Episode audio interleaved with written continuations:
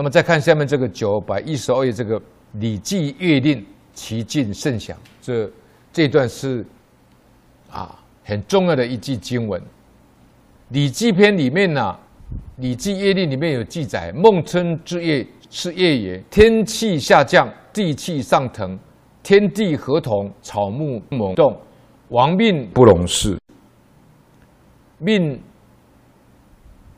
是山林川泽，牺牲勿用牝，啊，不要宰杀这个母的这个动物，禁止伐木，勿覆巢，不要把整个鸟巢倾覆了，勿杀海虫，不要杀那个小虫，胎夭灰鸟，勿迷勿卵，不要杀那个小鹿，也不要杀取卵，啊。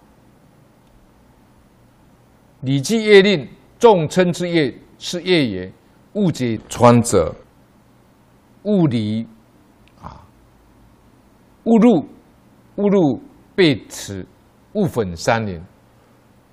勿入陂池就是不要把整个水池的水呢啊放干了，不要焚烧山林。那么《礼记乐令》呢？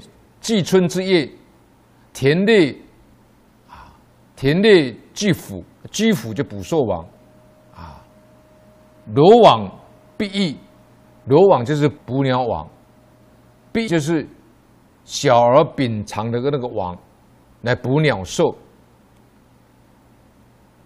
那么翼就是那射鸟的时候，他用一种掩蔽的物品，掩饰的物品。未受之药，勿出九门啊。那么再来就是《礼记乐令讲记》，李炳南老教授特别有讲述这一段，就《礼记乐令讲记》，针对这个《礼记乐令》，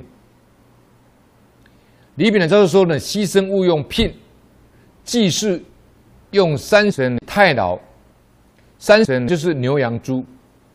太牢就是古代祭祀使用的牺牲的的的牺牲，就是那个肉类啊。六牲呢是最高的规格。一般来说呢，只有天子可以使用，只要是在祭天。那什么叫太牢呢？太就是大的意思，牢就是在祭祀的时候将这些牲畜呢圈养起来，有牢困的意思。这叫太牢的意思啊，一般是指牛，一般是指牛哈。那么贡祭的时候牺牲呢，动物不要不能用牝，就是不要母的。牝呢是雌性动物，什么缘故？因为春天是五常之人，朝廷要选人政，要考举子，提拔人才，都是春天办的。所谓满城桃李属春关呐，啊，自汉代到清代都是都是如此的。所以聘主生意，所以不许用聘，啊，那么禁止伐木。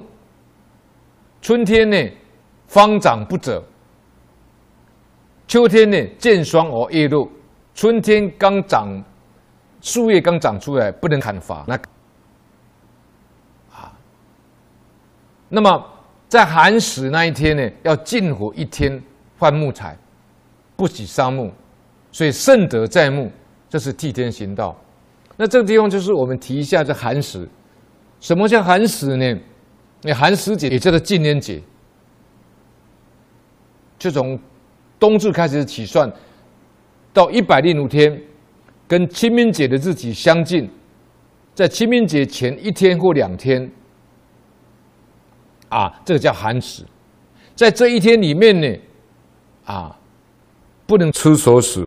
这寒食节的由来从从什么地方出来呢？主要是寒食节是为了纪念介之推。相传在春秋时候，晋公子重耳离开晋国，他流亡在外十九年。有一次重耳饿昏了。介之介之推呢，割他自己的大腿肉，烤熟以后给他吃的。从我因我能够保住性命，所以从我很感动。或者从我回到晋国，当了国君以后，他回想起这个往事，就想封赏介之推。但是介之推跟他的母亲呢，就到山西的绵山呢隐居了。那么晋文公呢，就派人上山搜索，遍行不到，便下令放火烧山，想以用这个方法逼出介子推。但是最后发现，介子推母子抱着槐树被烧死了。从而十分的后悔，并规定每年这个时间不得生火，一律吃冷食，所以叫做寒食节是这样来的。哈哈，这研究感应篇会变得是这个好处啊！啊，看到以前人这种忠义啊，啊，有情有义啊，而且为善不欲人知啊！你看这个介之推啊。割自己的腿肉给崇偶，可以活命呢，而且不要一官半职，最后竟然被这个他救命的人把他放火烧死了，这德行实在是太不可思议了。所以寒食节是为了纪念介之推，所以卢象有一首寒食的诗啊，子推言必仕啊。山火碎魂孙啊，四海同寒食啊，千古为一人啊。直到今天，听说了山西省的介休市啊，当地的居民对此还深有记忆啊。听说那个地方的人呢，节日的前这三天呢，没有吃寒食的活动。但晚饭仍然有不生火做饭的习俗，一般晚饭都喝开水，不是喝平时的面汤，啊。那李炳南老师说呢，勿护草，勿杀孩虫，贪妖飞鸟，孩就是子亥，子亥之交呢，有阴有阳，才生孩子，子时跟亥时嘛。啊子亥就是幼年，一切动植物才刚出生都可以生孩。虫胎呢是指一切动物，凡一切动物所怀的胎儿不能吃它的胎。夭呢是以出生的，如乌鱼子，乌鱼子是胎的，啊，因为台湾很多人喜欢吃乌鱼子啊，哈，这乌鱼子是胎啊。从前的从前的上学的学生呢。不许吃牛肉，不许吃狗肉，不许吃鱼子。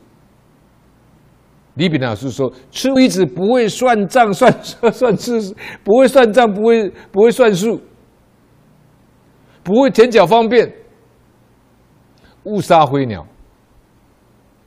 古人诗云呐：“千金莫打三春鸟，只在巢中盼母归。”小鸟在巢中啊。全靠老鸟觅食喂食啊，所以中国五伦呐，称为天伦，天然的常理啊，不避邪就能做啊。勿迷勿卵，不要杀那个小鹿，不要杀，不要吃那个，不要吃去取那个卵。迷呢，就是指狩猎的胎；卵呢，指蛋。一切的蛋。春天不吃，因为孵卵是为了养活生命，这都是春天的人政。对树木来讲，要方长不折，岂至不杀。啊，蝉叫呢叫列阵子，五月的鸣条，鸣条呢俗名叫结鸟。春天翅膀还没长，很嫩，世俗人都把它当美食啊。啊，为什么叫列阵子呢？蝉的卵呢，藏在地里面呢，最少待在土堆要三年呢，才会出土名教啊。这李炳南老师呢，很慈悲，讲这个业令呢，讲记呢，讲在一九八二年，总共十四讲，啊，这是讲到孟春之夜勿用聘。